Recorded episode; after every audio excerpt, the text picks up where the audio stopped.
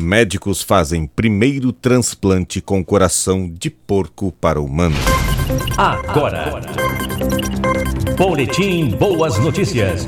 Com Márcio Góes. Você está com o Boletim Boas Notícias no podcast, no Spotify, no canal da Gratidão Eterno Despertar e na sua web rádio preferida. Apoio Grupo Góis de Comunicação, spot para rádio, gravação de anúncios para carro de som, mensagens e narrações, mestre de cerimônias, produção de áudio em geral. Faça já o seu orçamento pelo telefone WhatsApp 49 99938 5189 99938 5189.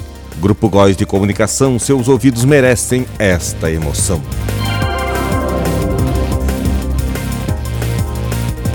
Pela primeira vez, médicos conseguiram fazer um transplante de coração de porco para um humano vivo. A esperança dos cientistas é que este tipo de tecnologia venha a abrir portas para facilitar os transplantes entre animais e humanos no futuro, diminuindo a fila de pessoas que precisam de um novo órgão. O paciente David Bennett tem uma doença terminal e morreria sem o procedimento. Por isso, ele decidiu arriscar. A cirurgia feita na Universidade de Maryland, nos Estados Unidos, durou oito horas. O coração veio de um porco geneticamente modificado para não apresentar algumas substâncias que causam rejeição em humanos, além de outras características para encaixar perfeitamente no paciente. Os médicos comemoraram, mas com cautela.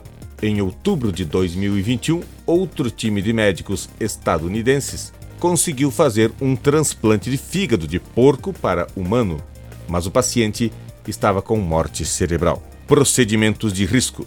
O paciente David decidiu apostar no procedimento inédito por falta de opções.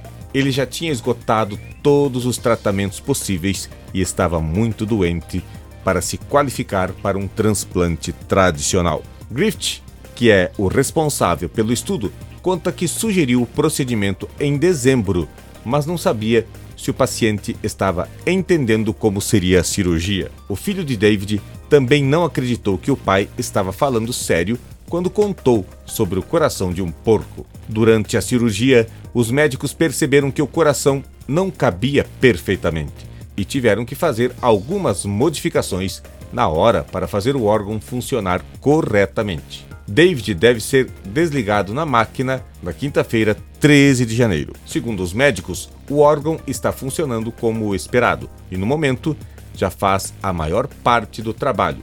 David está sendo monitorado para qualquer sinal de rejeição do órgão e infecções. Apesar do sucesso, os médicos pedem cautela. É preciso acompanhar o desenvolvimento do paciente. Davi está acordado, mas ligado a uma máquina que ajuda o coração a bater corretamente, o que é normal para pessoas que passam por esse tipo de procedimento. Espalhe notícia boa. Fonte sonoticiaboa.com.br. Boletim Boas Notícias volta a qualquer momento. Acompanhe-nos também pelo podcast no Spotify, canal da Gratidão Eterno Despertar, ou pela sua web rádio favorita. Até mais! Você ouviu? Boletim Boas Notícias com Márcio Góes.